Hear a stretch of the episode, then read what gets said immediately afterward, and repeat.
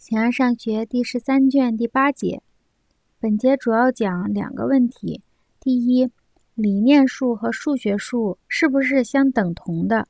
作者认为是相等同的。第二个问题，很多人造成错误的原因在于同时从两种立场来考察：一是从数学，一是从普遍原理。从数学方面，把一和本源当作点，因为单位就是没有未知的点。由于所寻求的是普遍的东西，所以把能起表述作用的一当作部分，但这两者不能同时属于同一事物。形而上学第十三卷第八节，最好是首先去规定数目的差别以及单位的差别。如果其差别存在的话，其差别必然或者是数量上的，或者是性质上的，但看起来可能两者都不是。但作为数目。在数量上有差别，如若单位果然在数量上有差别，那么尽管单位的多少是相等的，数目和数目仍然有差别。此外，那些最初的单位是更大些还是更小些呢？后来的那些单位是加大了还是相反呢？这一切都是无道理的。然而，单位也不可能在性质上相异，因为没有类似性质的东西依附于它们。人们说，数目是在数量之后才富有性质的，并且它们的性质既不能来自一，也不能来自二，因为单一并没有性质，而二所生成的是数量。它们的本性就是使存在着的东西成为众多。如若还有什么其他的方式，那么在开始就应该着重说明这一点，应该对单位的差别做出规定，尤其是它何以必然存在。如若不然，他们所说的是什么呢？更进一步说，如若理念是数目，那么所有的单位显然既不可能合并，也不能以这些方式全部不相合并。然而，另一些人关于数目说的也不好。这样一些人并不相信理念存在，既不一般的存在，也不作为某种数目存在。不过，相信数学对象存在，在存在的东西中，数目是最初的。一自身是它的始点或本源。如若像那些人所说，存在着各个一的某个最初的一，却没有各个二的最初的二，各个三的最初的三，这是荒唐的。因为同一道理应适用于所有的情况。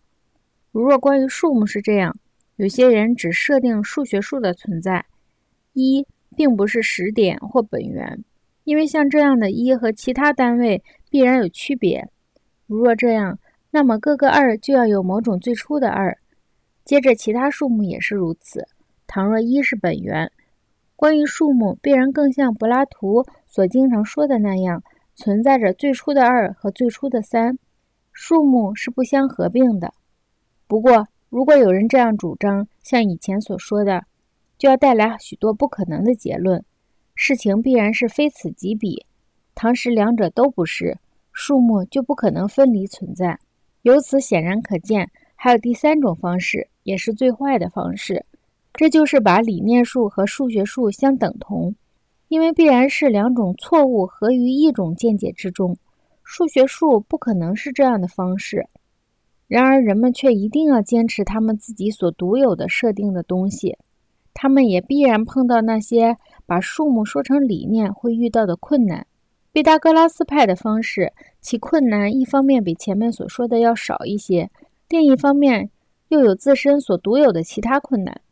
由于不使数目成为分离的，他们避免了许多不可能的结论。然而，他们说物体是由数目组成，而这种数目就是数学数，却是不可能的。说大小不可分是不真实的，即或它完全是这样，那些单位也还是没有大小。大小怎么可能由不可分的东西构成呢？实际上，算数的东西是具有单位的，而毕达哥拉斯派把数目说成是存在着的东西，至少把各种命题加于物体之上，好像它们是由那些数目构成的一样。再者，如若数目在存在的东西中是就自身而言存在的，它必属于上述的方式中的某一种。它既不属于这些方式，那么数目显然并不具有那些以它为分离存在的人们为它所准备的本性。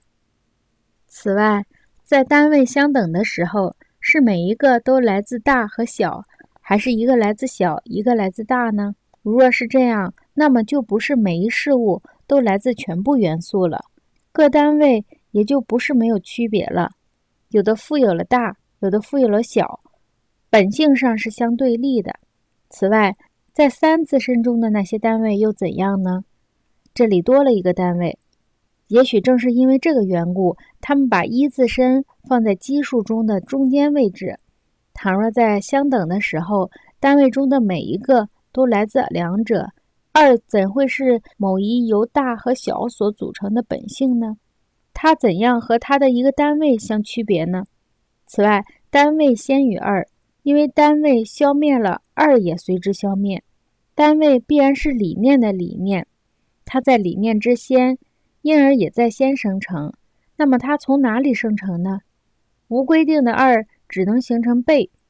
此外，数目必然是有限的或者无限的，因为他们把数目当作分离存在的东西，在这两者中非此即彼。而数目显然不可能是无限的，因为无限。既不是奇数，也不是偶数，而数目却永远或者由奇数生成，或者由偶数生成。一方面，把一加到偶数之上，就得到奇数；另一方面，把一乘以二，就得到倍数二。再者，用奇数来乘倍数二，就得到了其他的偶数。此外，一切理念都是某物的理念，数目是理念。故无限的数目也是某物的理念，或者是可感事物，或者是其他某种东西的理念。如果他们像这样来看待理念，不论在设定上还是在理论上，都是不可能的。倘若数目是有限的，它的界限在哪里呢？这不但应该说它是什么，还要说明它为什么。若像某些人所说，数目只是达到十，那么理念首先就不够用了。例如，若人自身是三，那么马自身是什么数目呢？如若一直到十，每个数目都是自身或理念，那么马自身必然是这些数目中的某一个了，因为只有它们才是实体和理念。而这样数目就不够用了，因为动物的形式是数不过来的。同时，很明显，如若三像这样是人自身，其他的三也是这样。因为在同样的数目中，它们是相似的，这样人也就是无限的了。如果每个三都是理念，那么每个人也是理念。假若不是，就仍然是一些人。当较大的数目是来自同一数目中的那些可合并的单位时，如果较小的数目是较大数目的部分，以及四自身是某物的理念，例如马的或者白的，那么人就要是马的一个部分。倘若人是二的话，从而说只有十是理念，而十一和其余的数目都不是，是荒唐的。此外，有些东西存在和生成，它们的形式却不存在。它们的形式为什么并不存在呢？所以形式当然不是原因。此外，如若到十之前的数目比十自身更为真实，更是形式，是荒唐的。因为十以前的数不是作为单一的东西而生成，十则是他们试图把直到十的数目当作完满的数目，至少他们让那些随之而来的东西，例如虚空、比例、基数以及诸如此类，在十中生成。他们把运动、静止、善和恶归于本源，而把其他东西归于数目，因此把一当作基数。因为如若奇数依赖于三，那么五又怎么是奇数呢？此外，它们还在数量的界限内说明大小以及诸如此类的东西，例如不可分割的最初的线，然后是二，如此一直到十。此外，如若数目是分离的，人们就可以提出疑问：到底哪个在先？是一是三还是二？数目作为组合物。则一在先，而作为在先的普遍和理念，则数目在先。因为每个单位作为质料是数目的一个部分，而数目是形式。直角可以先于锐角，因为它是规整的，并且在原理上如此。锐角也可以先于直角，因为它是直角的部分，直角可以分割为锐角。作为质料，锐角元素单位在先，但在形式上，在理性实体上，则直角和由质料和形式所组成的物体在先。两者的组合物虽然生成上在后，但它与形式更加接近，而原理就是形式的原理。一怎样是本源或实点呢？人们说它是不可分的，但是普遍部分和元素也是不可分的，不过方式不同，有的在原理上，有的在时间上。二以什么方式是而是本源呢？正如所说过的那样。直角可以先于锐角，锐角也可以先于直角，而每一个都是一。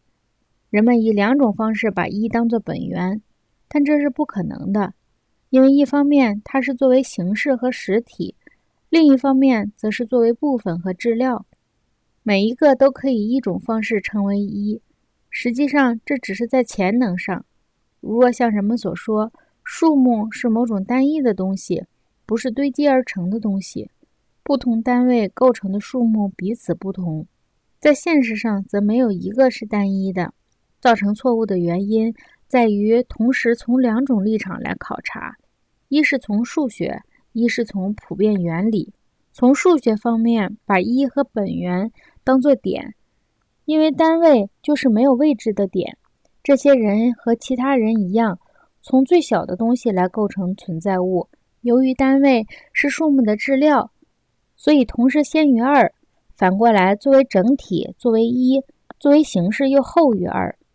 由于所追求的是普遍的东西，所以他们把能起表述作用的一当作部分。但这两者不能同时属于同一事物。如若唯有一自身是无位置的，因为除了是实点或本源外，它没有其他差别，那么二是可分的，单位则不可分。所以单位更加和一相同。如若是单位，那么与二相比，单位自身就更加与单位相似。所以每个单位都先于二，但他们不这样说，至少认为二是最初生成的。此外，如若二自身、三自身是某种一，两者就构成了二。这个二从什么东西而来呢？